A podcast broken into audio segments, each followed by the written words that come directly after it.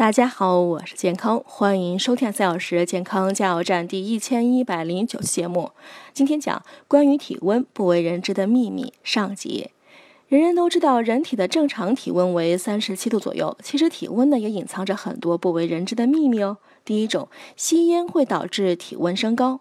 香烟顶端的温度可达九十度，吸入热烟会导致肺脏温度升高，肺脏难以发挥帮身体散热的作用，从而导致身体的核心温度升高。停止吸烟后，体温呢会在二十分钟时间内恢复正常。也许这可以解释为什么天冷时烟民们更喜欢抽烟。